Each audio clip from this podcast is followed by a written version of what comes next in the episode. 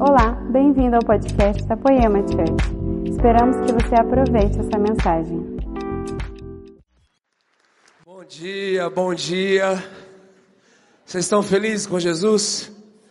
Tem alguém queimando de amor aqui? Tem alguém com fome de Deus? Vamos lá. Tem alguém rouco? Queridos, estamos muito felizes de estarmos aqui, feliz demais. Primeira vez que eu estou na igreja e o José ministra, o menino da túnica colorida ali.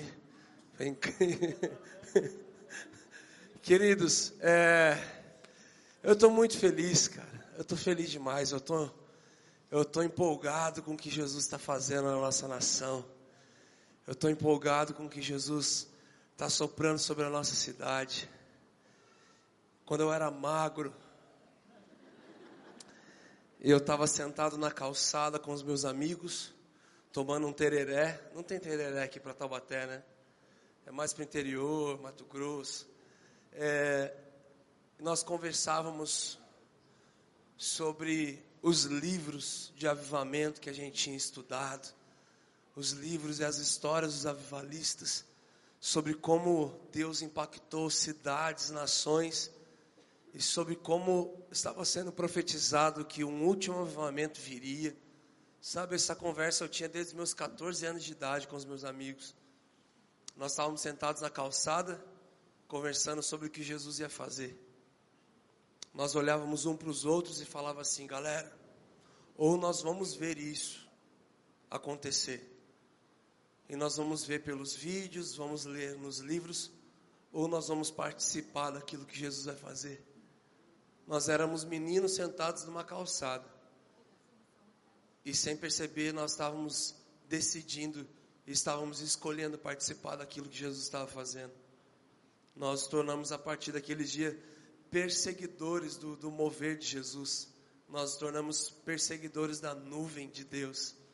Sabe, um bom tempo depois, uh, eu senti que a nuvem daquilo que o Senhor tinha para minha vida se moveu eu fui parar em São José do Rio Preto. Ali nós ficamos durante quatro anos e meio. Foram anos incríveis, vivemos coisas maravilhosas. E, de repente, um dia eu estou ministrando para uns dois mil jovens numa igreja. Chego na passagem de som e eu viro para a banda e já era morado. Eu falo para eles, gente, nós vamos fazer aquela música. É, teu reino vem, teu reino vem, teu reino vem. Então o pessoal da banda virou e falou assim, cara, mas é, é, Brunão, essa música é versão. Eu falei, que sei, o que, que tem? Eu falei, o que, que tem? Que faz cinco anos que a gente está com você e até hoje a gente nunca cantou uma versão. E eu falei, a gente vai cantar então. E quando chegou, minha esposa chegou um pouco mais tarde na passagem de som, ela virou: Por que, que você vai cantar essa música?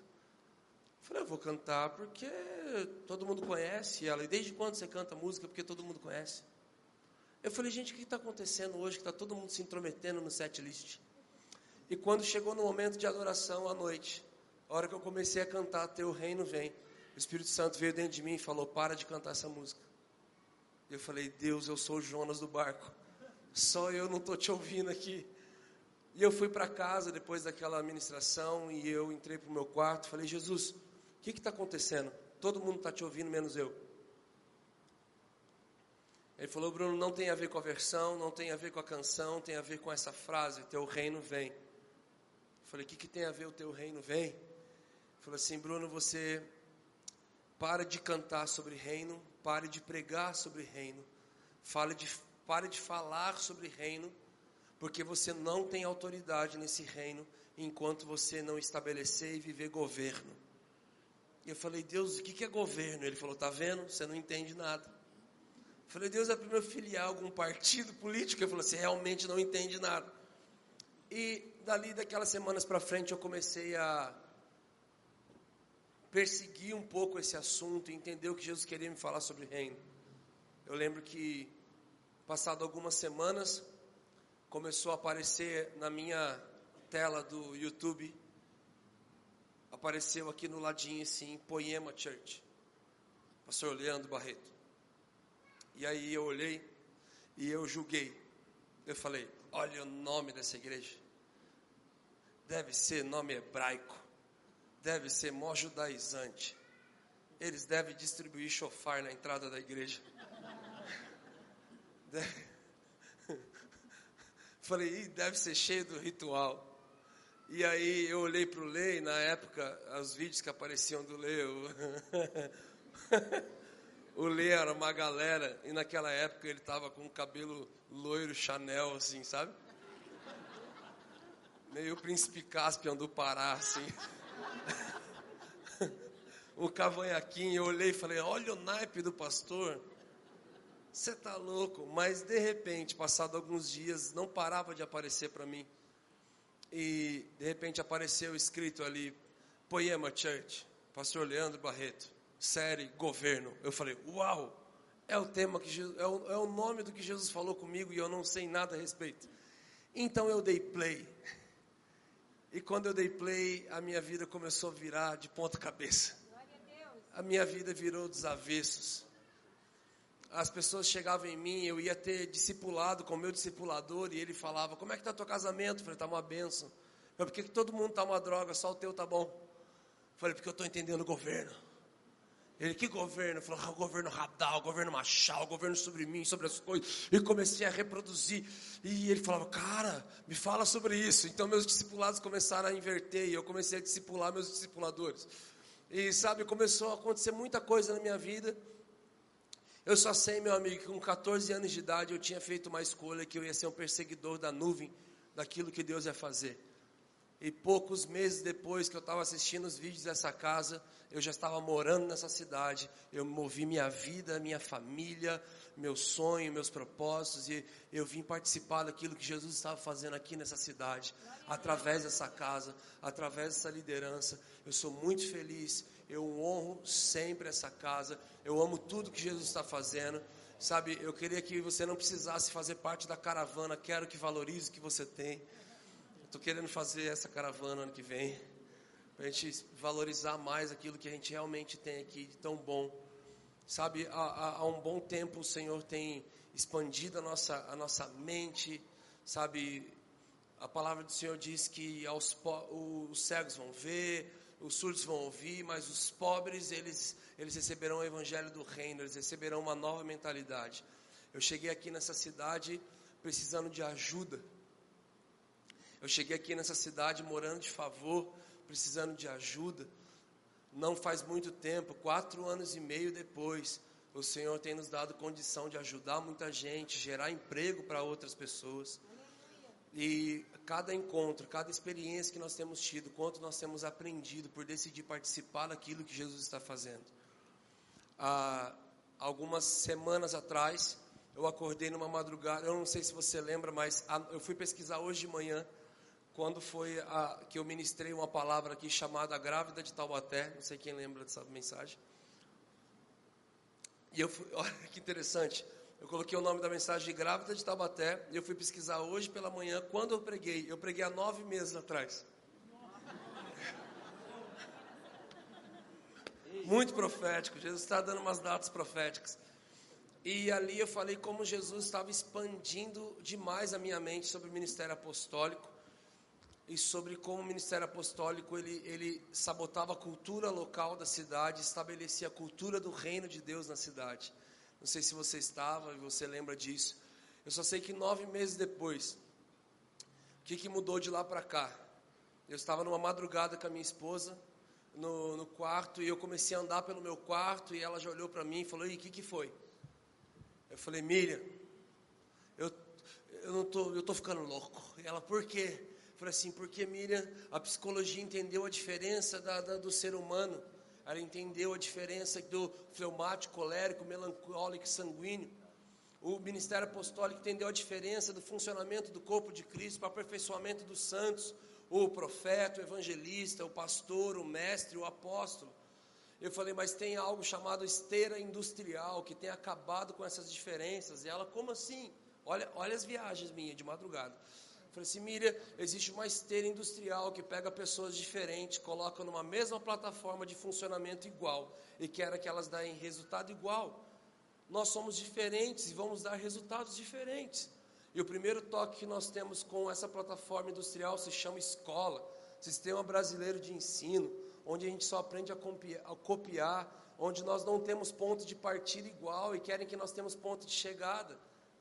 Na mesma sala tem o filho de um casal, na mesma sala tem o filho de uma mãe solteira, na mesma sala tem o filho de um, de um pai solteiro, de, um, de alguém que é perseguido, de um menino que tem que trabalhar o dia inteiro. São pessoas totalmente diferentes que têm que entrar no mesmo método e sistema e querem que eles deem resultados iguais. Nós não teremos. olhei para minha esposa e falei: Nós precisamos tocar as escolas. Ela falou: Ai meu Deus do céu. Falei: Miriam, vamos fazer escola. Ela falou: Pera, você está falando escola, escola? Eu falei: Ela está falando evangelismo, escola. Eu falei: Não, vamos ter escola. Vamos, vamos estabelecer o reino de Deus através das escolas. Ela virou e falou assim: Bruno, isso é muito grande para a gente. Eu falei: É grande para o Bruno de hoje, mas daqui 10 anos eu estou expert em escola, estou começando a desenhar a faculdade.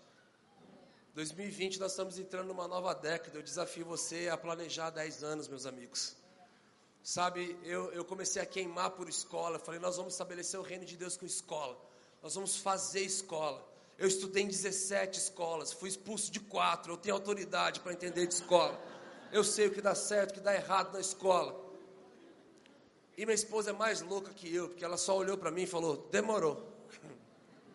No mesmo dia, no mesmo dia, pela manhã, eu encontrei o Davi Zocal, é um dos pastores aqui da casa, um dos meus melhores amigos e nós somos sócios de algumas coisas que Jesus tem nos dado. Ele olhou para mim e falou: Cara, estava com Jesus agora de manhã e ele me falou uma palavra. Eu falei: Qual palavra? Ele falou: Escola. Eu falei: Ele te falou uma palavra, ele falou o resto do texto inteiro comigo. Ele falou o quê? E eu comecei a falar tudo. Uma e meia da tarde, minha esposa foi levar o nosso filho na escola. Então o pessoal vira e fala assim para para minha esposa: Olha, a partir do ano que vem, procura uma escolinha para o seu filho, porque nós vamos fechar a escola. Estamos mudando de país e vamos fechar o colégio. O resumo é que minha esposa olhou para ela e falou assim: Não, moça, esse colégio não vai fechar, e ele já tem dono. Faz algumas semanas que nós compramos esse colégio. E aquilo que o Senhor colocou em uma madrugada no nosso coração para poder estabelecer o reino de Deus através de um projeto que é o ensino, o Senhor tem feito. Querido, essa chave tem virado na minha vida é, há muitos anos e desde que eu vim para essa casa, o Senhor tem virado chaves e dado mais coisas para poder tocar a cultura. Nós temos arquitetos culturais, tudo que você cultiva se torna uma cultura. E queridos, estava é, programado para eu pregar aqui nas três sessões hoje, mas eu vou estar tá pregando, na verdade, na sessão das 5, na sessão das, no culto das 5.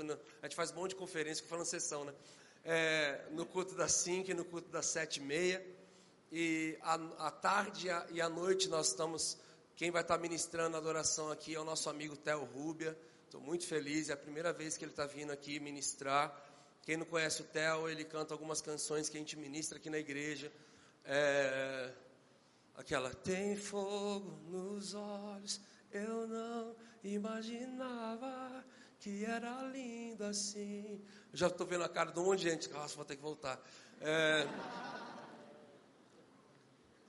Então, queridos, ontem à noite eu estava conversando com o Lê e eu tinha me esquecido disso, assim, passei batido um pouco. E a hora que ele falou, Bruno, não, vai lá, arrebenta tudo, amanhã 12 anos de poema. Eu falei, uau. Falei, Lê, onde você vai estar? Tá? Falei, cara, vou estar tá em São José, mas vai à noite, né? Falei, é, de manhã eu tô lá na poema. Falei, então, Lê, é 12 anos de poema, cara. Quem tem que pregar é você. Então, gente, vamos receber com muito carinho. Pessoa que Deus plantou essa igreja dentro do coração dele. Vamos lá, vamos lá, vamos lá. Valeu. Obrigado pelo apelido, carinho. Bom dia. Bom dia. Gente, deixa eu te falar uma coisa. Está vendo como o som tá ruim? Sim ou não? Vou, agora vou, já que é aniversário, o Renan ministrou uma mensagem muito forte. Eu vi que muitos de vocês não ficaram de pé. E eu não sei por que vocês não ficaram de pé. Porque se vocês não têm uma oferta para ofertar, vocês deveriam entender que a maior oferta dessa igreja são vocês. E vocês que ficaram sentados, vocês deveriam estar de pé, porque a mensagem que a gente prega não é para você receber, é para você se tornar. E a igreja que você vai não é importante como a igreja que você está se tornando é importante. Eu estou arrebentado no rolê, estragado, voltei correndo ver minha família, já estou voltando viajar. Eu tenho quase 50 dias de agenda porque eu fiquei muito tempo parado e Deus mandou eu fazer isso. Mas eu vim correndo aqui porque é aniversário da igreja que nós somos, não da igreja que eu sou pastor ou que eu sou dono ou que o caramba acontece. Então, parece que alguns de vocês ainda estão um pouco entorpecidos e não entenderam o que o Brunão entendeu e o que fez ele mudar de cidade. Vamos lá, alguém, gente. Você está se tornando a igreja que nós temos pregado ou está indo na igreja que nós temos feito? Existe uma grande diferença entre as duas coisas. E de verdade, a minha a casa que eu ia construir está pendurada aqui, são essas caixas de som. E a casa que eu ia construir, eu tinha só 150 mil. E o som dessa igreja custou 380. Só que o som dessa igreja está acabando, gente. Essa, essa igreja, não, o som dessa igreja não é mais zero quilômetro. E nós temos um problema com esse som, e eu acho que um presente que nós poderíamos dar para a nossa igreja de 12 anos era um som de novo. E eu poderia fazer como ontem. Ontem nós estávamos numa conferência, o Nick Bilma precisava comprar uma, ele precisava comprar uma casa para ser orfanato das crianças. Sabe o que nós fizemos? Levantamos 600 mil reais ontem. Eu passei o meu débito e limpei a conta e falei: vamos lá, vamos semear esse negócio. Isso é um presente que vai mudar a vida das crianças. Agora, essa casa é um presente que muda a sua vida, gente. Se a Poema não é um lugar que muda a sua vida e você não conseguiu nem levantar para receber a oração do pastor, eu gostaria de pregar para pessoas mais audaciosas do que você, de verdade. Eu estou querendo pregar para alguém que está se tornando a igreja de Cristo. Vamos lá, responda isso em nome de Jesus. Ai, eu me senti ferido com o que você está falando. Então você deveria assistir Mimimi Church. Gente, nós, nós não somos uma igreja evangélica que você vai lá e a gente, olha, passe pela porta dos desesperados e do outro lado você vai sair com sorte. Nós não temos uma mesa ali para vender. Leve essa água, dê para todos os doentes beber, eles vão ficar todos sarados. Ela foi ungida lá no monte de Sinai. A gente não está enganando ninguém, gente. Sempre é um papo franco, um papo reto, amém? E, e, e é essa a diferença. Você sempre vai honrar um faminto, como muitos estão aqui, cheio de fome. Mas a gente não vai conseguir responder na cultura da honra para alguém que está sempre ah, eu queria receber alguma coisa de Jesus. De verdade, a coisa mais poderosa que você pode receber de Jesus é aquilo que Ele está fazendo de você. Você tem que estar se tornando a igreja triunfante de nosso Senhor e Salvador Jesus Cristo, amém? Então, na verdade, eu já comecei a mensagem. Nós vamos falar de 12 anos, e de verdade, eu, eu, eu juro que eu queria estar dormindo. E aí o Bruno, eu tive uma grande ideia. Eu, eu quase falei, péssima, mano. Você é um presente para Poema. Eu estou pregando aí toda hora. Você, esse ano você está viajando muito. Você vai ser um grande presente. Eu estava eu tava penetrando na mente dele. Você é um grande presente de aniversário para a igreja, cara. Daí ele falou, não, mano, eu vou lá e tipo, e você também vai. Mas de verdade, o Espírito Santo entrou dentro da minha cabeça e ele não me deixava dormir. Ele ficava falando do que eu tinha que falar aqui com vocês. Então, de verdade, eu estou aqui para celebrar esse presente para a cidade de Taubaté que nós somos, amém? Estou aqui para celebrar esse presente que você se tornou para sua esposa. Lembra quando você chegou aqui? Você não era um presente para ninguém, agora você é um presente para sua esposa. Você se tornou um presente para o seu marido. Você se tornou um presente para os seus pais.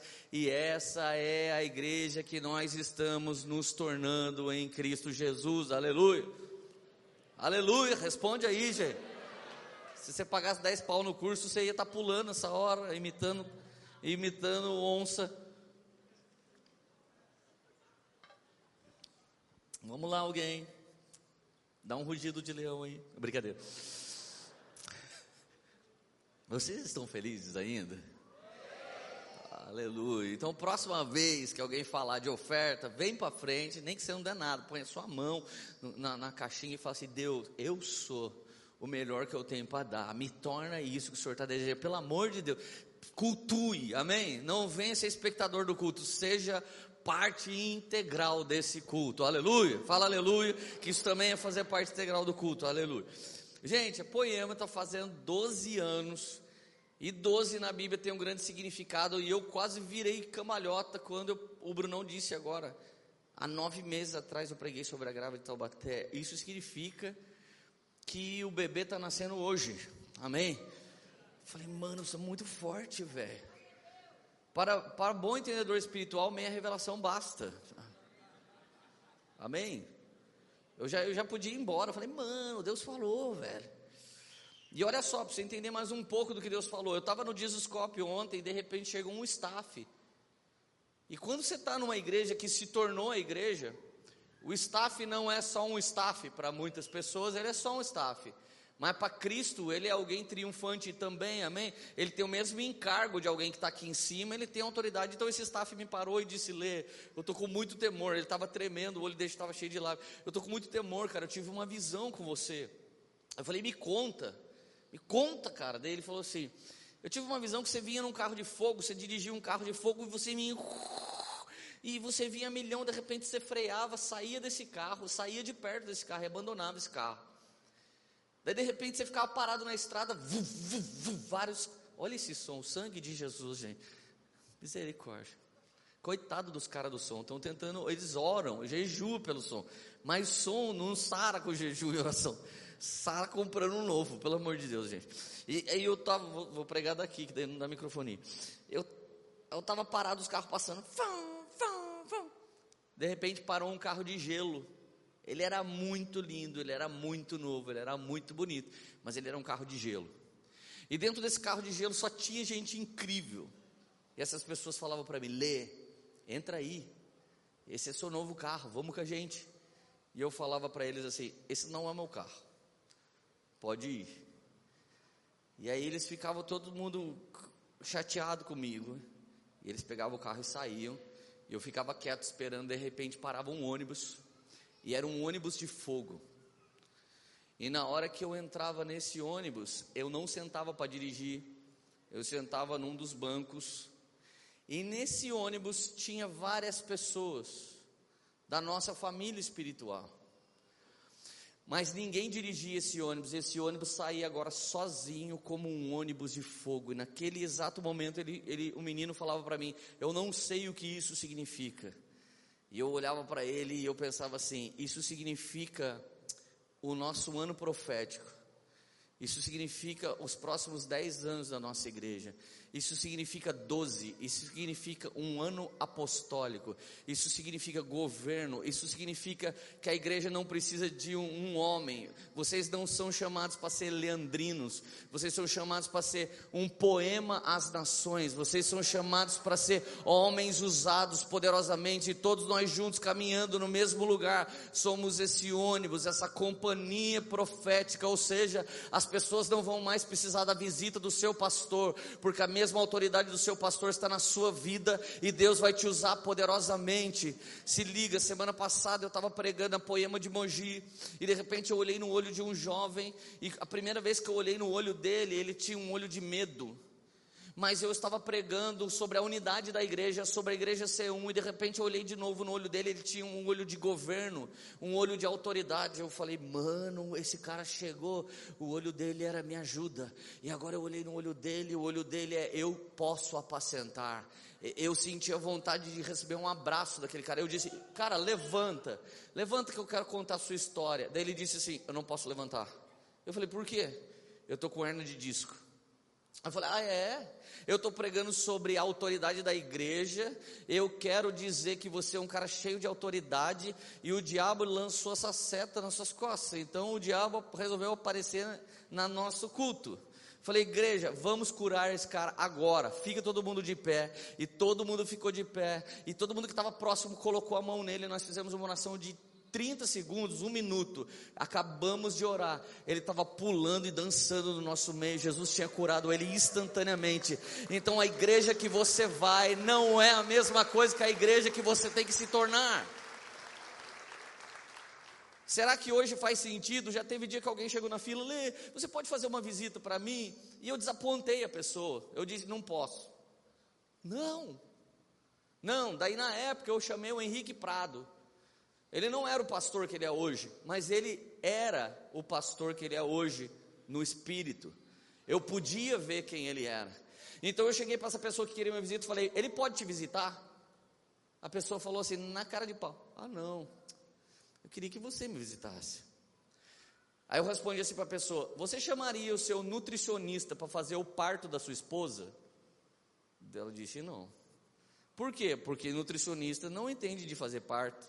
Falei, ok. E por que, que você está chamando um cara que Deus chama para sacudir as pessoas, para fazer uma visita e apacentar a sua casa? Por que, que você não prefere um genuíno pastor que nasceu para apacentar pessoas? Ele deveria estar na sua casa, enquanto eu deveria quebrar tudo numa plataforma e botar todo mundo no modo on de novo. Esse é o meu encargo. Não adianta você desejar que eu tenha outro. Então, muitas vezes, cara, nós entristecemos pessoas, sabe por quê? Porque a gente queria ter uma igreja onde um nome nome não era exaltado, mas o nome de Jesus e de todas as pessoas que fizessem parte do corpo de Cristo. Por isso que a gente sempre sonhou com uma igreja cheia de líder, por isso que a gente sempre sonhou com uma igreja cheia de pastores, por isso a gente sempre sonhou em dar poder para você e não ficar fazendo você dependente de vir pegar ele em cada culto, em cada celebração, porque a história nunca foi esse lugar seu ápice, mas você ser o ápice de Cristo manifesto na terra. A gente sempre desejou que o poder de Deus estivesse dentro de você. São 12 anos pregando o mesmo Evangelho. Aleluia. Então, diversas vezes, mas à medida que alguém foi entendendo, ele foi se tornando.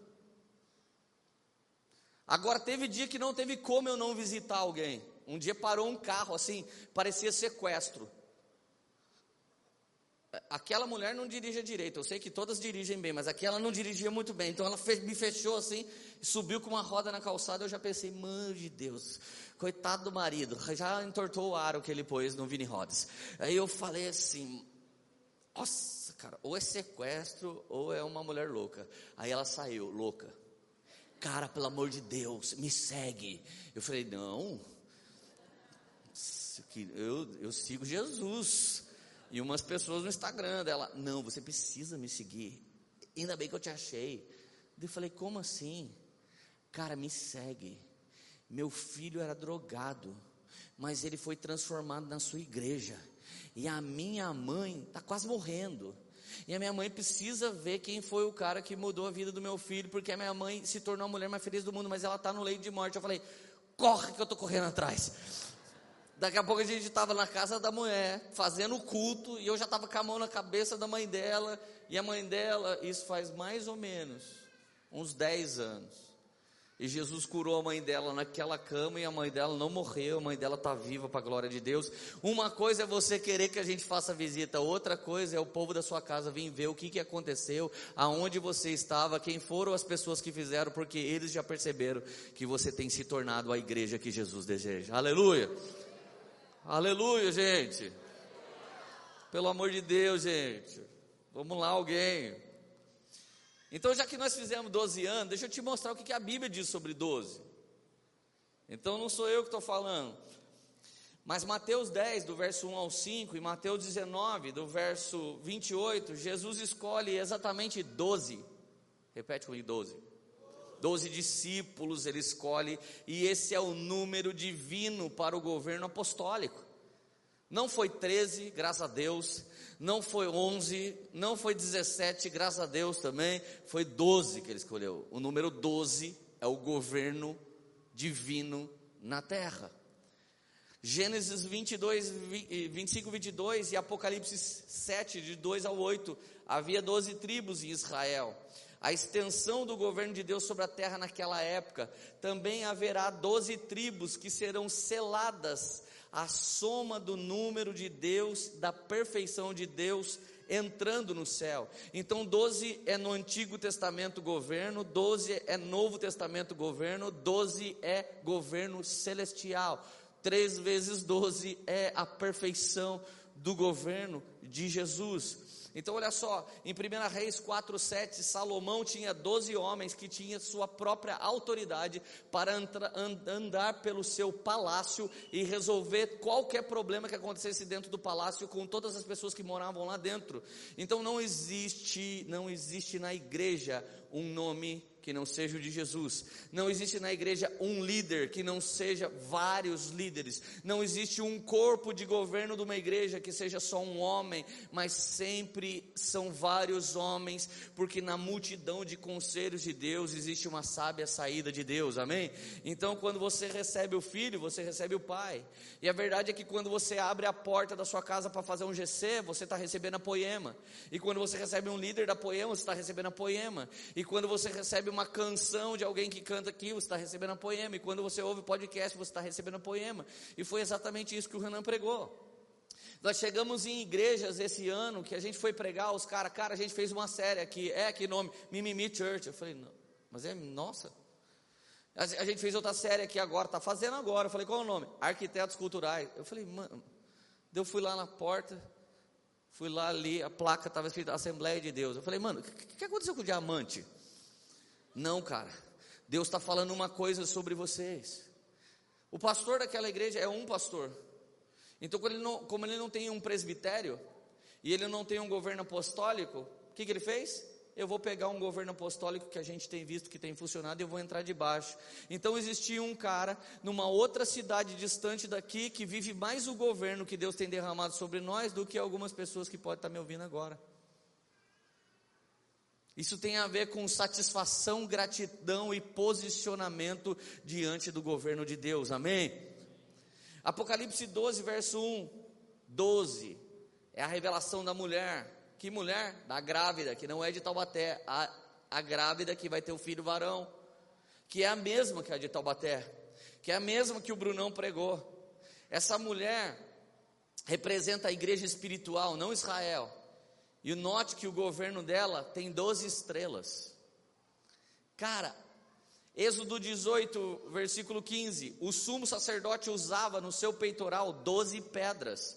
Essas pedras representavam cada tribo de Israel, e isso representava o governo espiritual de Deus. Cada vez que o sacerdote estava orando, ele tinha uma pedra de uma das doze tribos, por quê? Porque ele estava intercedendo para que viesse o céu e se manifestasse por meio dessas tribos. Então preste atenção, você que é um homem de negócios, você que é um trabalhador operário da Volkswagen, você não é meramente o dono de um business. Você é a única pessoa da Poema ou da Igreja Triunfante que pode tocar a Volkswagen. Você é a única pessoa da Igreja Triunfante que pode tocar através da sua barbearia. Você é a única pessoa nossa que a gente tem infiltrada na onde você está. Ou seja, se você esperar que as pessoas recebam a visita do Brunão, então pode ser que não role. Por quê? Porque agora ele já está fazendo uma escola para tocar as pessoas e o Brunão pode não estar lá, mas a cultura que ele carrega já está nesse colégio. Então o que, que nós pensamos? Vamos entregar as nossas escolas para implantar ideologia de gênero ou vamos entregar as escolas para implantar a ideologia e a, a filosofia e a doutrina e o fundamento de Gênesis, que é vocês são a imagem e semelhança do Cordeiro de Deus aqui na terra como é no céu. Então nossos negócios não podem só solucionar problema de pessoas, nossos negócios têm que solucionar problemas espirituais e isso fala da igreja que nós estamos nos tornando, pelo amor de Deus, gente. Chegou a hora de você não ser só passivo,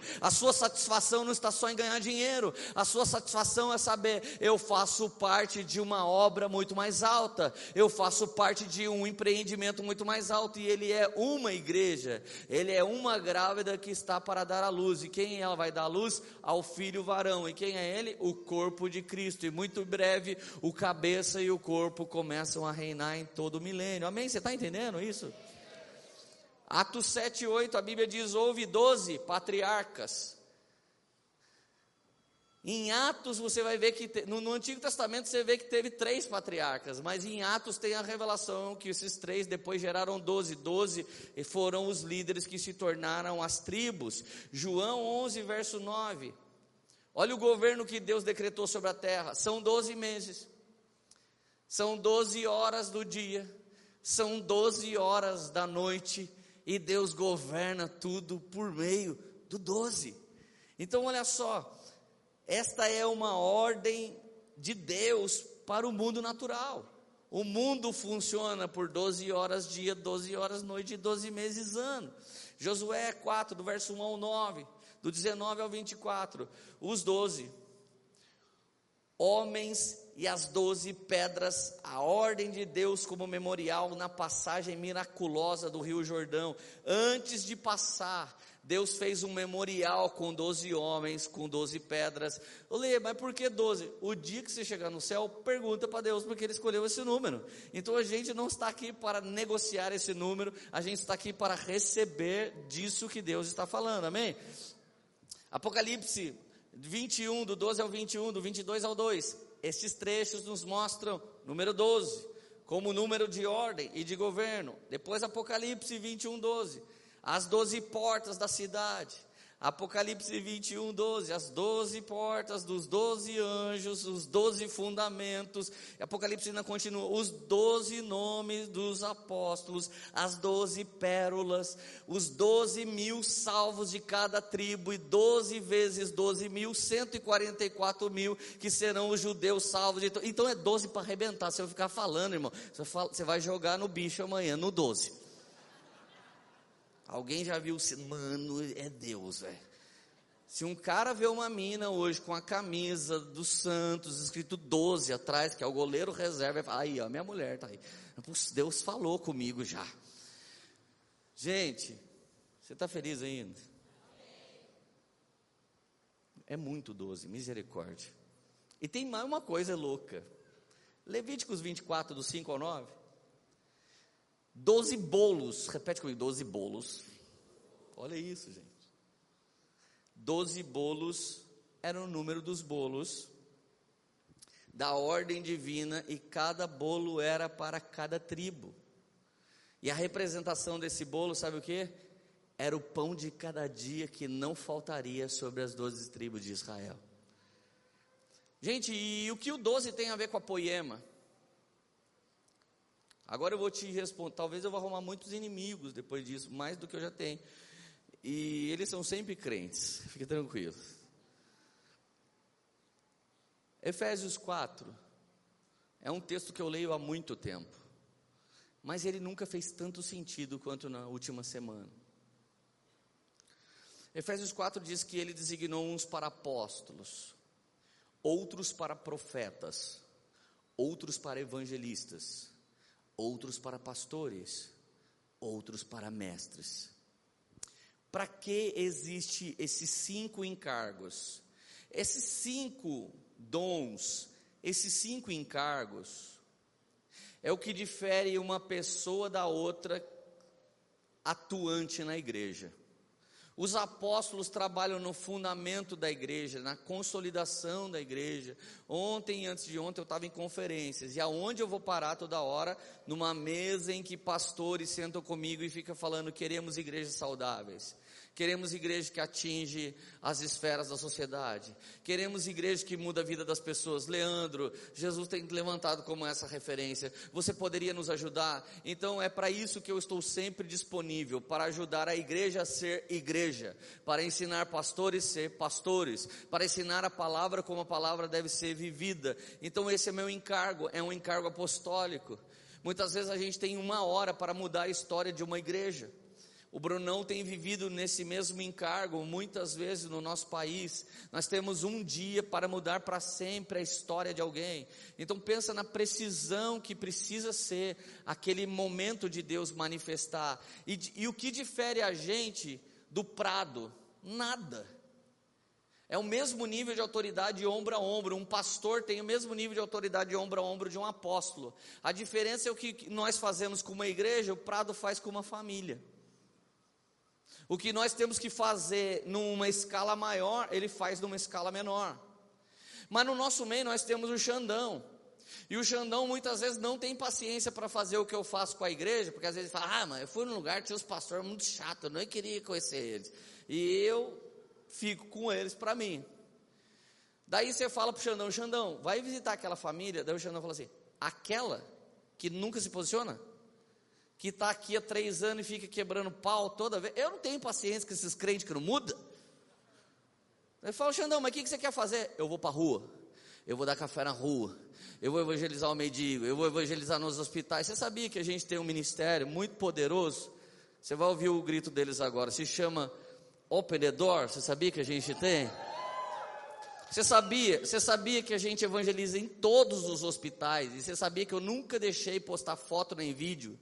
Porque a gente não quer ficar fragilizando ninguém. Ah, eles fazem uma obra bonita. A obra que a gente faz é para a glória de Deus e a gente não fica fazendo isso para sensibilizar você. Você sabia que a gente ganhou para Jesus o ginecologista que está condenado para o resto da vida porque abusou de mulheres? Você sabia que ele, ele respondeu ao nosso apelo? E aí, a semana passada, meu pai disse assim: ele leu um texto de Paulo. Os homossexuais, os, os bandidos não herdarão o reino. Texto de Paulo, de Coríntios. Então, uma pessoa que eu respeito muito, porque ela não saiu dizendo por aí, mas ela nos disse: vocês compararam homossexuais com bandidos. Isso não é justo. Primeiro, quem comparou foi Paulo. Segundo, é a palavra de Deus. E terceiro, não podemos tratar uns como minoria e os outros como qualquer coisa.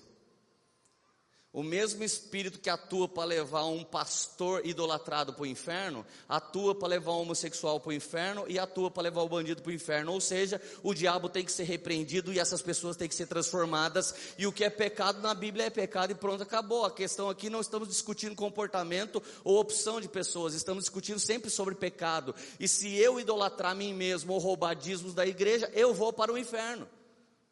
E qual a diferença? A diferença é que todos nós precisamos da misericórdia de Deus sobre a nossa vida, mas preste atenção: Pastor José foi um profeta, que teve ousadia de falar o que muita gente negocia. Então cada um funciona num encargo e a igreja não está aqui para te agradar. Então, se um homem te agrada, é você que é penso. Mas se todos os homens te desafiam a ser mais parecido com Jesus, você também faz parte de um corpo. Ele escolheu cinco ministérios para que os cinco ministérios fossem atuantes juntos. Então, uns para apóstolos, outros para profetas, outros para evangelistas, outros para mestres. Então, o Xandão não tem paciência com gente que não muda, por quê? Porque ele quer gente que nunca ouviu. É para isso que o evangelista queima, ele queima por gente que nunca ouviu mas o prado queima por gente que sempre tropeça. E eu queimo para a gente fazer igreja cada vez mais para a gente ser salva. Amém? E aí o Luciano subirá, ele queima para ensinar todo mundo como é que faz direito. Então ele também não faz visita, ele ensina como a Bíblia funciona e como ela é. Aleluia, amém? Ai, pastor Luciano, queria a sua visita. Se ele te visitar, ele vai ficar ensinando as escrituras sem parar dentro da sua casa. Então eu quero mais que ele não me visite. Já me basta ouvir a mensagem dele, ler os livros dele.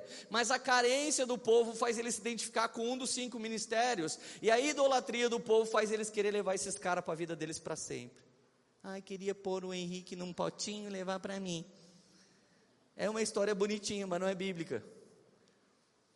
Agora olha o que acontece. Qual a finalidade dos cinco ministérios? Para que que eles servem?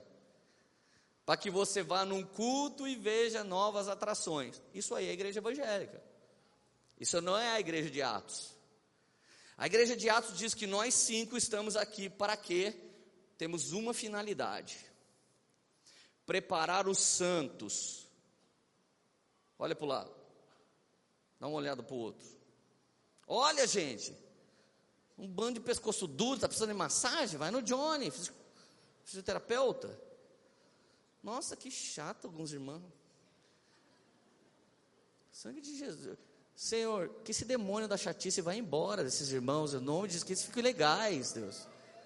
Que eles fiquem legais, em nome de Jesus. Gente azeda, velho. Com o fim de preparar os santos para a obra do ministério. Um dia eu vi um staff fazendo isso, fazendo aquilo, aí eu vi outra pessoa chegando, nossa, cara, você virou puxa-saco dos irmãos, por isso é staff? Pô, um dos primeiros puxa-saco que a gente arrumou então foi o Ladentim. Porque enquanto todo mundo estava sentado ouvindo o culto, ele já estava com prego e martelo, arrumando fio. O, o, o Laden arruma o que fazer, irmão.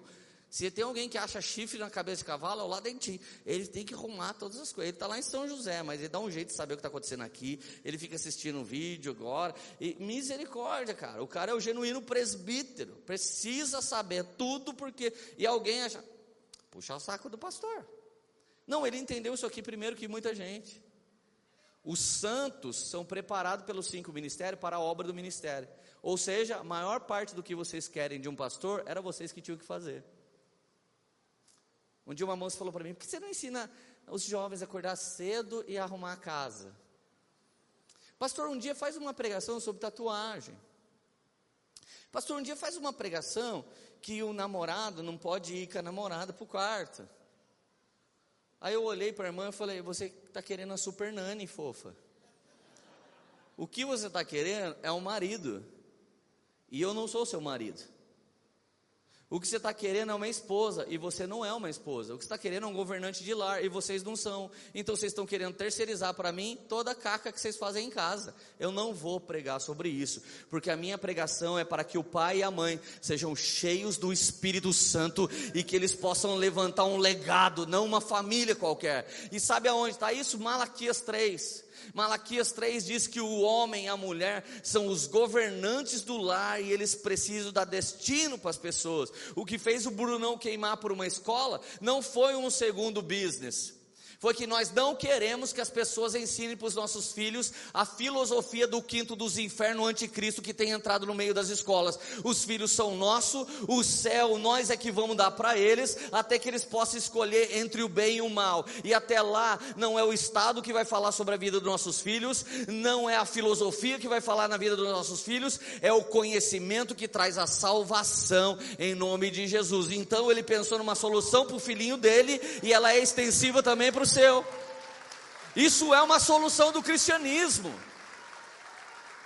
Então você que é bom de business, pensa num negócio que vai te dar dinheiro e que vai ajudar todo mundo a ficar ainda mais perto de Jesus. Pronto, e monta um negócio, cara. E ganha dinheiro. Isso é governo, gente. Isso é igreja apostólica. Isso é o 12 de Deus. Você não está aqui na terra de carona. Você está aqui na terra para dirigir a sua vida segundo a vontade de Deus. Aleluia! Estou atormentado hoje, gente. Aleluia. Preparar os santos para a obra do ministério, para que o corpo de Cristo seja edificado. Cara, como é legal alguém chegar para mim e falar, mano, eu tive no Braseiro. É uma cafeteria. Mano, e os caras lá são, nossa, os caras são muito de Deus, velho. E muitas mesas nossas tá rolando dentro da cafeteria. Como é bom ouvir que a mensagem de governo que trouxe o Brunão até aqui já é vivida fora dessas paredes. Porque o diamante não é o logo dessa casa, é o que você precisa se tornar em Cristo Jesus, uma pedra preciosa. Então, até quando os cinco ministérios funcionam? Gente, não escute quem fala, não existe mais apóstolo. É por causa desses caras que a igreja é torta. É por causa desses caras, presta atenção. É aqui que eu vou arrumar inimigo. Se a igreja tem um pastor e é ele que manda em tudo, e você tem que pedir a benção para ele, até para casar, para namorar e para ir para o Batuba, esse não é o reino de Deus, esse é o reino desse pastor. Ele é o rei desse lugar. Isso não é Efésios 4. Uma igreja não pode ser dirigida por um pastor, pastor apacenta. Uma igreja não pode ser dirigida por um evangelista, evangelista é louco, é líder de movimento. Vai ficar na rua para sempre. Uma igreja não pode ser dirigida por um mestre, por quê? Porque um mestre é líder de escola. Você pode montar uma universidade de teologia com um mestre, mas não pode montar uma igreja com um mestre, porque essa igreja vai ser insuportável. Ela não vai cuidar das pessoas que estão precisando, ela vai cuidar da sã doutrina. E as pessoas que entram precisam de pão e elas precisam de vinho. É até por isso que eu não prego todo domingo, porque vocês não aguentam uma palavra dessa todo domingo. Vocês precisam algum dia de uma palavra do Aé e O U. Outro dia vocês precisam de uma palavra que Jesus cura, que Jesus é fofinho, que Jesus ama você mesmo assim. Outro dia você precisa de um um fight do Zé Barreto, outro dia você precisa da reverência do Brunão, outro dia você precisa do chacoalho do Xandão, outro dia você precisa do carinho do Pradão, e assim a igreja dos cinco ministérios vai crescendo, amém? Você está entendendo isso? Teve gente que chegou aqui e falou: Meu pastor não deixou eu vir aqui, me amaldiçoou. Não era igreja, era bruxaria. Não tem na Bíblia que pastor amaldiçoou. Está tudo repreendido na face, em nome de Jesus. E se você veio e alguém amaldiçoou, sou apóstolo, te abençoe. Minha bênção é maior que a dele. Pronto. Uma figa corta a outra. Já que é mandinga, está repreendido. Pronto. Pronto, gente. Está livre. Fui amaldiçoado. Está livre. Minha mãe me disse não sei o que, mas ainda que tua mãe te esqueça, eu jamais te esquecerei, diz a palavra de Deus, está livre. Vamos lá, gente, pelo amor de Deus. Até quando vai existir os cinco ministérios? Até que todos, essa palavrinha garante que ainda tem os cinco ministérios. Um dia um cara falou para mim, apóstolo, Leandro, significa aquele que viu. Eu falei, viu quem? Jesus. Eu falei, e quem disse que eu não vejo? Quem falou para você que eu não vejo ele? Eu vejo ele direto. Ele olhou e falou: Mano, você é pior do que eu pensava. Os cinco ministérios vão existir até que todos, está escrito no verso 13. Repete comigo, até que todos. Eu vou ler até o que todos o que, e aí você me diz se já se completou isso ou não. Se se completou, não tem não só apóstolo, não tem mais os cinco. Então isso é muito trágico também, porque o dia que você atingir o nível do santo que Deus espera de você, o meu ministério quase se torna inútil sobre a sua vida. Vou falar de novo. À medida que você atinge a plenitude de Cristo, é à medida que os cinco ministérios não têm utilidade nenhuma na sua vida. Quando você entender o que é sacerdócio real, nação santa, geração eleita, você viver o seu relacionamento pessoal com Jesus, você fizer aqui na terra como no céu, e você entende, entender que você é uma partícula do corpo de Cristo, que junto com a gente é função, você só fica aqui por causa da engrenagem, mas não fica aqui mais por causa da palavra de ninguém. Por quê? Porque você já se tornou um de nós, um ruiós, um homem maduro de Deus, nem precisa de evangelista, nem precisa de pastor, nem precisa de apóstolo, nem precisa, porque ele já sabe que tudo que ele precisa é Cristo e que Cristo habita dentro dele e que o Espírito Santo está dentro dele e que dá poder para ele fazer coisas aqui na terra como é no céu. Ou seja, o intuito da poema é se tornar tão poderosa a ponto de você não precisar mais dela.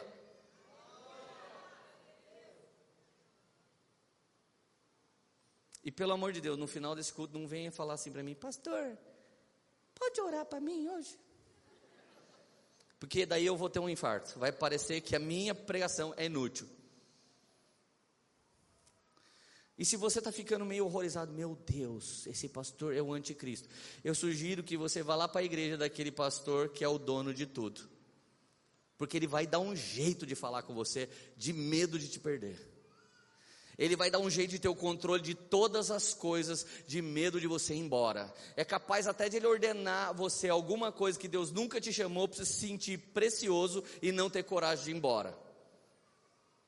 Eu tinha um amigo que ele ordenava todo mundo apóstolo. Um dia eu olhei e falei, mano de Deus, tem lugar que nem virou igreja ainda, é boteco e você já ordenou o cara apóstolo. Não faz um negócio desse, velho. Esses são líderes do seu próprio reino e não do reino de Deus, porque a liderança de um homem do reino de Deus é mais um líder, porque todos estamos apontando para Cristo sendo formado dentro de você, aleluia. Os cinco ministérios existem até que todos alcancemos, primeiro, unidade da fé. Eu duvido que, todo, que a gente tenha unidade da fé. Eu duvido. Só nós que estamos aqui hoje. A gente pensa igualzinho na fé? Não pensa. Porque a palavra do Zé semana passada escandalizou uma pessoa. Meu Deus, vocês estão mandando os homossexuais para o mesmo lugar que os bandidos. Então deixa eu te falar uma coisa. A menor minoria das minorias do Brasil, sabe qual é? Homossexuais. Os LGBT e todas as siglas, eles são a menor minoria. E sabe qual é a minoria que eles excluem? o homossexual que Jesus transformou. Nenhum deles aceita. Então, já que é para falar de minoria, vamos falar dos ex-homossexuais que estão dentro da nossa igreja e foram transformados.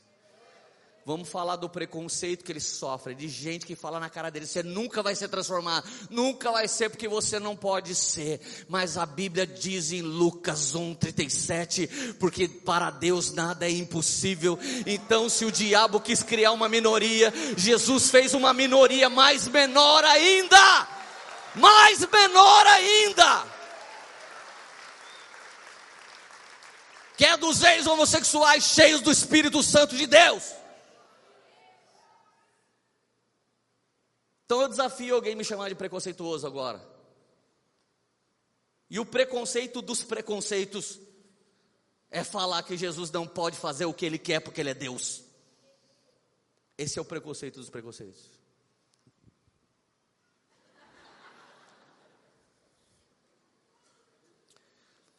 Segunda coisa,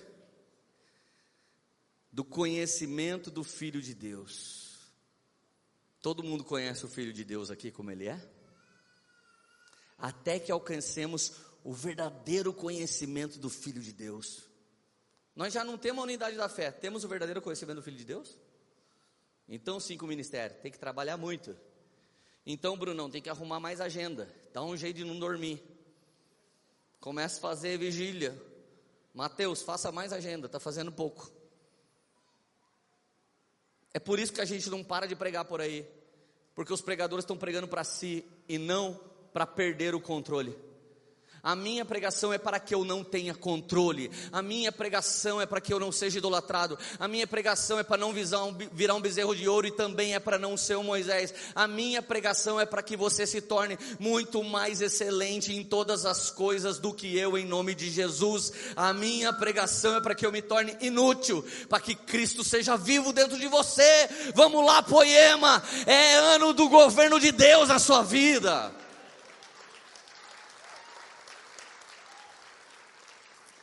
Estou achando que depois dessa pregação eu não vou nem conseguir mais pregar aqui na nossa igreja, gente. Unidade da fé, conhecimento do Filho. Até que cheguemos à maturidade. Maturidade é a terceira coisa que os cinco ministérios têm que gerar em você. Da palavra varonilidade, que significa não ser mais moleque, não ser mais menino, não ser mais garoto, mas ser um homem de Deus, uma mulher de Deus.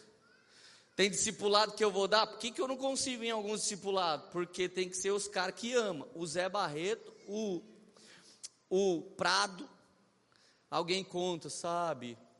Meu marido está vendo pornografia Daí ele fala, mas ela está negando o corpo dela para mim.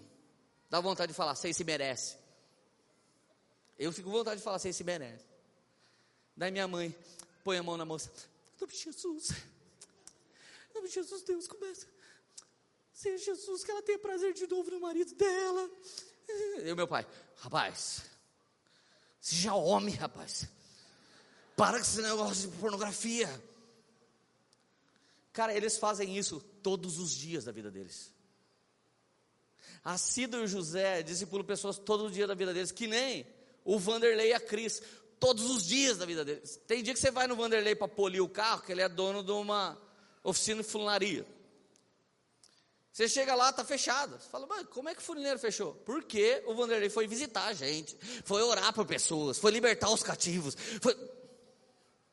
Você acha que esse cara quer ter dinheiro na vida? Veja?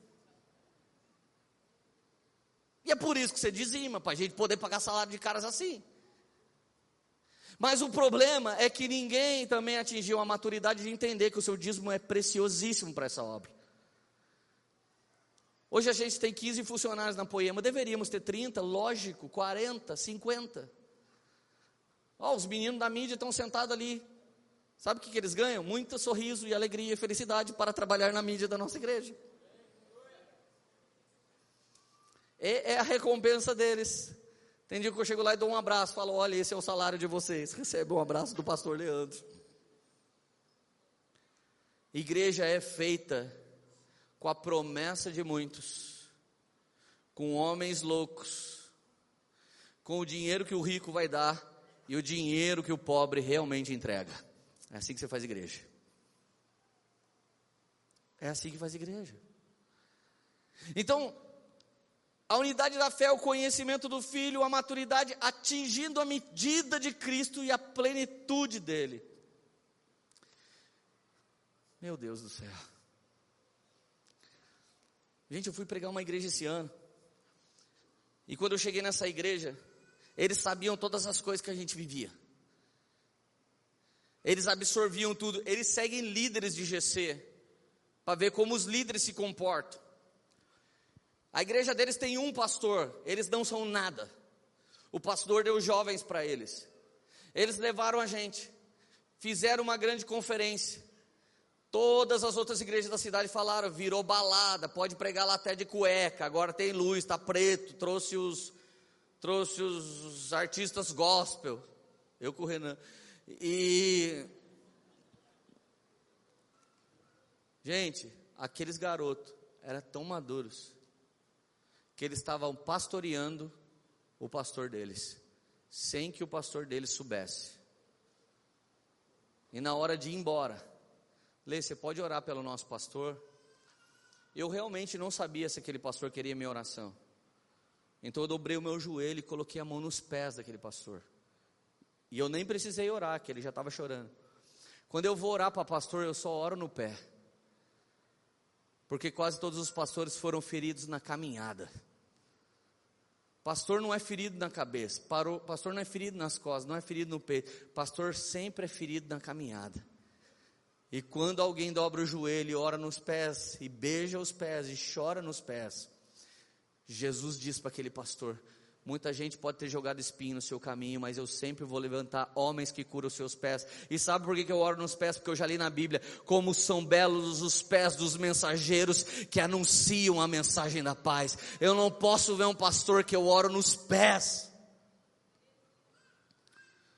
E quando eu levantei, ele estava chorando. E ele disse: Cara, você não precisava fazer isso. Eu falei: Mas você precisava receber isso.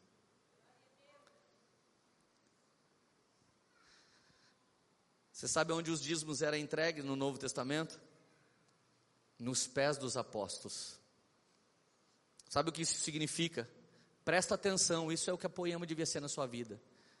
A poema é voz espiritual e guia na minha vida, porque eles têm pregado a sã doutrina. E o mínimo que eu preciso oferecer de recompensa para essa casa é tudo aquilo que Deus tem me abençoado para ser e ter. Então, quando você coloca o dinheiro nos pés dos apóstolos, você está dizendo: Mamon não reina sobre nós, mas o nosso dinheiro adora a Deus e nós podemos fazer toda boa obra comprável pelo dinheiro, porque nós plantamos uma semente nessa palavra de conhecimento que tem caído sobre a nossa vida. Esse é o significado. Olha quanta maturidade nos falta, irmão. Você está entendendo? Diz aleluia aí. Mas olha o que, que a gente prefere, versículo 14. A gente prefere isso do que cinco ministérios. Agora eu vou perder mais alguns amigos. O propósito da palavra dos cinco ministros é que não sejamos mais como criança, levado de um lado para outro, levado de um lado para outro pelas ondas de fé e não pela palavra. Quando uma igreja tem um evangelista como líder, só ele é líder, ela não tem doutrina, ela só pensa em ganhar, então sua pregação é o evangelho da graça e só. A Bíblia tem três fatias do mesmo evangelho: evangelho da graça, evangelho do reino, evangelho eterno. O evangelho do reino é pregado hoje por apóstolos, por profetas, por mestres, mas os evangelistas só pregam o evangelho da graça. Então, quando você tem uma igreja dirigida por um evangelista que só prega o evangelho da graça, isso não é doutrina, é onda de fé. Então, todo mundo da moda quer ir atrás disso. Então o movimento de rua, ele tem que estar junto com cinco ministérios, senão é uma onda de fé.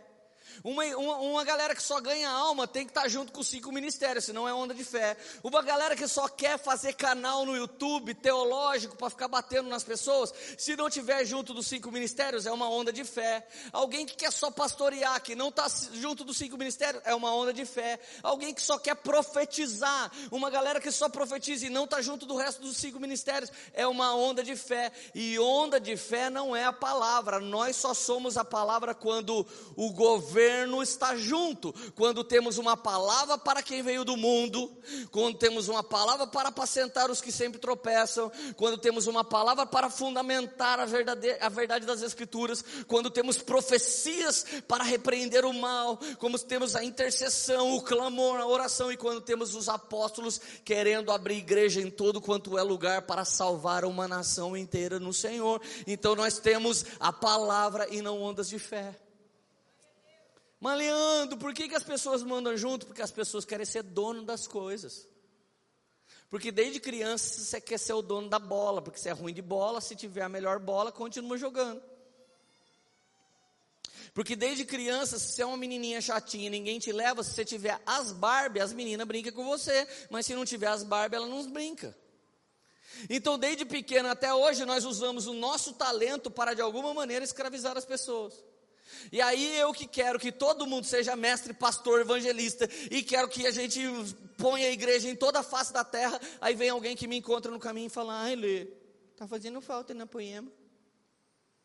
Gente, mas a história não sou eu na poema é a poema sendo o poema de Deus para todas as nações. Então, qualquer um de nós é a poema. E nós todos juntos somos a poema. E sem vocês não tem poema. E sem eu não tem poema. E nós todos juntos clamando e buscando e vivendo como governantes da terra como é o céu. Aleluia nem jogados para lá e para cá por todo vento de doutrina. Aí começa vento de doutrina. Aí as pessoas começam a decidir assim: ah, ó, o Rodolfo Abrantes falou isso ontem, eu vou copiar igualzinho. Chega um cara e fala: mano, o que você acha desse assunto? Daí o outro fala: ah, eu não concordo. Ah, eu também, ah, eu, eu também não concordo com você, mais ou menos isso aí. Daí Jesus entra na história, alguém lê a Bíblia e fala: ah, não é muito o que a Bíblia está dizendo. É mais ou menos assim: Jesus, er, a gente não concorda com você. Cara, se você não concorda com alguma coisa que tem na Bíblia, você está dizendo, Deus, eu não concordo com você. Como se você pudesse falar isso para Deus. Como se tivesse alguma autoridade de durar mais 30 segundos na hora que a sua sentença de morte chegar. Ou seja,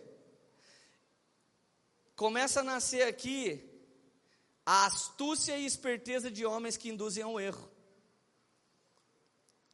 Por que, que você acha que igrejas que têm a foto de um único homem assim, elas levam todo mundo para um lado torto? Uma leva só para o dinheiro, a outra leva só para a cura, a outra leva só por nada é pecado que, que tem no final? Sempre um Nimrod, sempre o dono de um sistema babilônico. Sempre que alguém decide fazer um nome de igreja, vamos tocar o céu, era o plano de Babilônia. Constrói uma torre, mas no topo não está Jesus e está só um homem. Não é mais o reino de Deus, é a Babilônia. Então começam os homens não falar a mesma língua. Babel é reestabelecida e essa igreja racha. Sabe por que, que a Poema não vai rachar nunca? Sabe por que, que não vai? Porque ela tem um dono e esse dono ninguém racha. E se esse dono falar que eu não prego mais aqui, tchau para vocês, que eu não prego mais aqui, porque essa na igreja não nasceu de mim, essa na igreja nasceu de Jesus, e ela não precisa de nenhum dos pastores que estão aqui hoje, mas todos nós precisamos do único pastor chamado Cristo, e é por isso que nós começamos a pregar, e se um dia pararmos de pregar isso, Ele que defenda a gente, e que a igreja continue sendo santa e integral para a glória de Jesus, aleluia. A esperteza de homens que induzem ao erro. Tem caras pregando hoje. Pode me filmar e põe no YouTube. Alguns de vocês estão pregando hoje uma mensagem sangrada, não é sagrada. Vocês pegam os versículos que vocês querem para pregar a doutrina que vocês querem, para no final do topo vocês estão lá. Vocês são todos homens tortos e espertos que induzem as pessoas ao mal e vocês vão tudo para o inferno com muita gente que vocês estão levando junto com vocês. E vocês precisam se arrepender disso, porque o nome disso não é a igreja de Efésios é o nome da igreja de Babilônia. Vocês lideram Babilônia e não lideram a igreja de cinco ministérios que precisa dos apóstolos, dos mestres, dos profetas, dos evangelistas e dos pastores. Só com esses cinco ministérios atuante no mesmo nível de autoridade é que a igreja é estabelecida aqui na terra como no céu. Então vem o versículo 15: Antes seguimos a verdade em amor a minha pregação hoje pode ter uma conotação dura para alguns, mas a Bíblia diz que Deus repreende e exorta todo aquele que Ele ama. Sabe por que Deus não tem exortado e repreendido algumas pessoas? Por causa de 1 João 3,8: os que vivem deliberadamente no pecado são filhos do diabo. Então, quem é filho do diabo não é filho de Deus, Deus não repreende. Deus repreende e exorta todo aquele que Ele ama. Então, de presente de aniversário para Poema, eu estou te dando um bolo de Deus e estou dizendo para você que ou a gente vira maduro para os próximos anos, ou não tem nem o que chorar, porque o governo é seu, o governo é meu, o governo é nosso e a terra que Ele nos deu, nós vamos governar aqui na terra como é no céu, em nome de Jesus. Amém.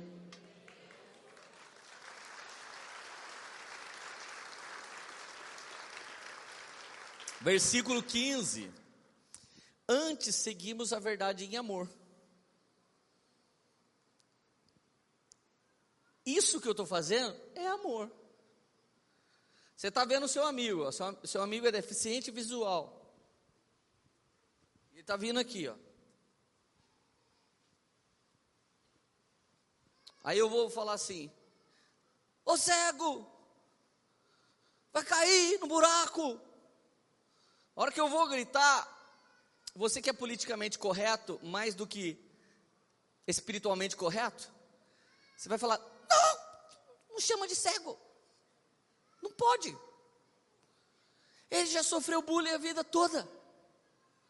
Ele é deficiente visual. Como se adiantasse alguma coisa.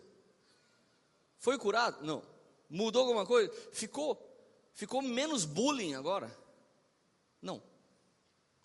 Deus falo, mano, mas ele vai cair no buraco. Leandro, precisa entender que todos os caminhos levam a Deus. É, esse é um que vai levar, porque o cara vai cair no buraco, ele vai para Deus. Ele vai para o juízo final. Se ele é de Deus, ele entra. Se ele não é de Deus, ele vai para o inferno. Então vai para Deus. Isso é verdade. Todos os caminhos mesmo levam até Deus. A questão é que o caminho que leva à salvação não é esse do penhasco. O caminho que leva à salvação é um só. Quem é? Vamos lá, gente, participe comigo, pelo amor de Deus. Quem é o caminho que leva à salvação? Porque ele é o caminho, a verdade e a vida. Mas no que esse está indo, eu falo, mas ele vai cair no buraco, Leandro. Ele é feliz com o que ele faz. Eu falo, mas ele está andando sozinho, cego, e vai cair no buraco. Mas o importante é ser feliz. Não é verdade? Ele é feliz de andar sozinho, tadinho. Deixa ele. Vai ser feliz até um segundo antes de cair. E depois ele vai passar a eternidade atormentado, se esse abismo é a perdição. Então o maior problema nosso não é morrer. O nosso segundo maior problema não é ser feliz agora, é ser infernizado eternamente. Então quem sou eu? um cara que não respeita a felicidade das pessoas. Se a felicidade das pessoas não tem a ver com a felicidade eterna, eu não respeito. Desculpa. Então, se você veio por um culto e falou, mano, hoje foi pedrada, não estou nem aí.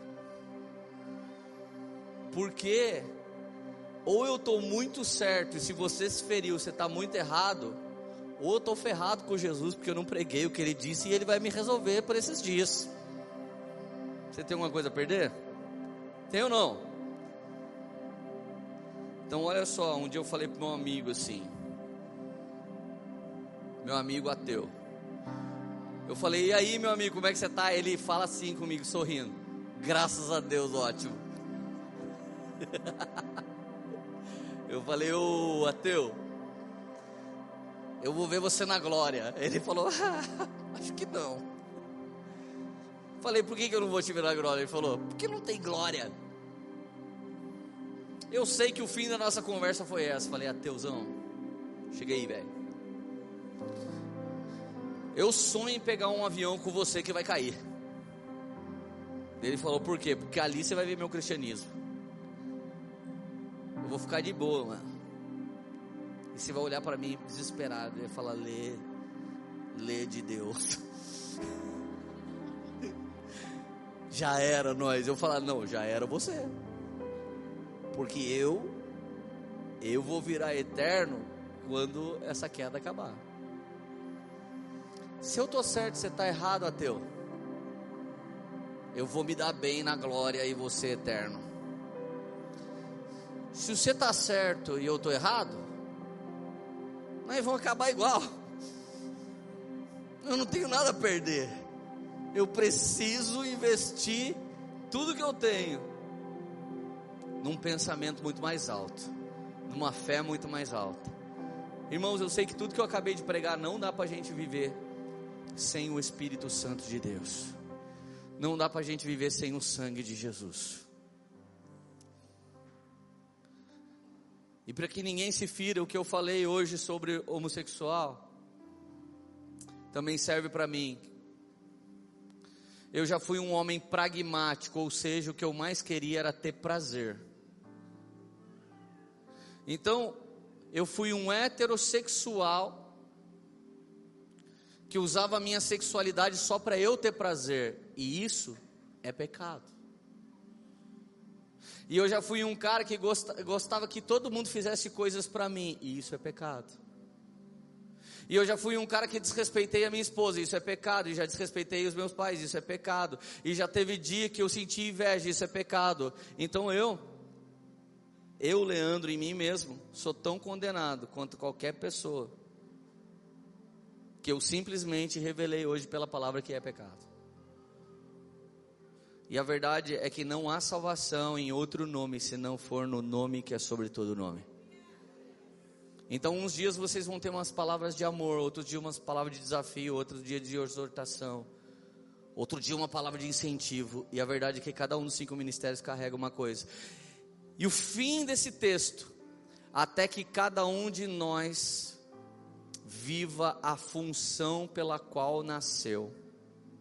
E que todas essas funções funcionem como uma única engrenagem, que é o corpo de Cristo. Todo mundo que está aqui é chamado para governar. A partir de hoje começa uma era apostólica e de governo apostólico na nossa casa. É, é o nosso ano profético. Até aqui era um test drive. Até aqui a gente estava. Vamos ver como é que Jesus vai usar nós. E eu preciso de cada um de vocês, irmão. Preciso do testemunho de cada um de vocês. Eu preciso de você atuante. Naquilo que a gente quer que você faça, não, naquilo que você mais queima por fazer. Então Jesus te chamou para salvar os homossexuais, ama eles e morre por essa causa dê a sua vida por essa causa. Jesus chamou você para amar os religiosos, ama eles, se dedica a essa causa e dê a vida por essa causa. Deus me chamou para amar a igreja, eu amo ela, me dedico a ela e não a critico, pelo contrário, minha vida é lutar para que ela desentorte, para que ela seja restaurada de alguma maneira. O que faz você queimar? Esse é seu dom, esse é seu chamado, esse é seu governo, esse pode ser ser até o seu negócio, pode ser até a sua forma de ganhar dinheiro. Talvez hoje aqui Deus está te dando uma grande ideia que salva pessoas, mas que ainda te dá dinheiro. Imagina se você descobre a cura do câncer, isso vai salvar pessoas e isso vai te dar dinheiro. Imagina se você abre uma clínica para recuperação de drogados isso vai salvar pessoas e isso vai te dar dinheiro. Imagina que você comece um curso agora, um curso de coaching e completamente baseado nas escrituras e isso possa trazer cura interior para as pessoas. Isso pode salvar pessoas e isso pode te dar dinheiro. Vamos supor que você é da área de tecnologia e você pode desenvolver aplicativos e seu aplicativo pode ser um aplicativo na prevenção contra o suicídio. Cada vez que um cara suicida clicar lá, vai aparecer alguém online com palavras proféticas sobre a vida dele, orando pela vida dele. Isso vai salvar pessoas e isso vai te dar dinheiro. Então, em nome de Jesus, que hoje você venha ser uma igreja viva, poderosa e madura no seu encargo e saiba que gente que prega diferente que você, prega o mesmo evangelho que você. Então, vocês que eu denunciei nas ondas de fé e não na palavra, venha para os cinco ministérios, integre seu movimento a uma igreja, integre sua banda a uma igreja, integre todas as coisas que Deus te confiado aos cinco ministérios e vamos ser a igreja viva, poderosa e eficaz de Efésios 4 em nome de Jesus. Fica de pé, meu irmão. Fica de pé para parecer que está acabando e vamos, pelo amor de Jesus, pelo amor de Deus Vamos ser maduros na fé. Vamos ser maduros, não mais levado de um lado para outro como mimimis, não mais levado de um lado para outro como feridos, não mais levado de um lado para outro como machucados, não mais alguém querendo uma bencinho para si mesmo. A história não é o que essa igreja é, mas é o que nós estamos nos tornando em Cristo Jesus. Nós da Poemas precisamos tanto de você nesse tempo apostólico. Precisamos tanto de você. E você é parte integral desse corpo. Se alguém que está nessa sala se desvia, todos nós sofremos. Se alguém que está nessa sala se machuca, todos nós sofremos. Mas se você está nessa sala e tem uma solução para a humanidade, todos nós seremos afetados. E vamos falar com orgulho o que falamos do braseiro. Vamos falar com orgulho o que falamos do morada Vamos falar com orgulho que falamos de muitos outros irmãos. Esse é um dos muitos braços que Deus começou a levantar na Poema, que é uma das muitas igrejas que Deus tem levantado no Brasil, que é uma das nações, das muitas nações que estão fazendo aqui na terra como no céu, porque a história é sempre sobre Jesus, a história é sempre sobre um corpo, a história não é sobre um homem, a história não é sobre uma mulher, a história é sobre o que nós estamos nos tornando nele. Fecha os teus olhos. Vem cá, Bruno.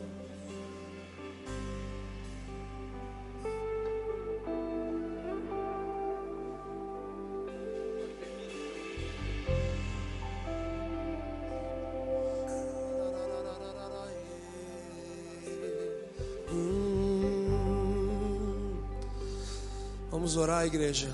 Dê a mão para essa pessoa que está do seu lado.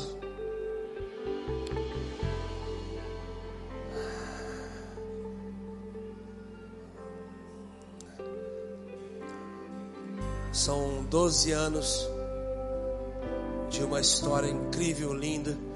E nós, nós somos o presente para essa cidade.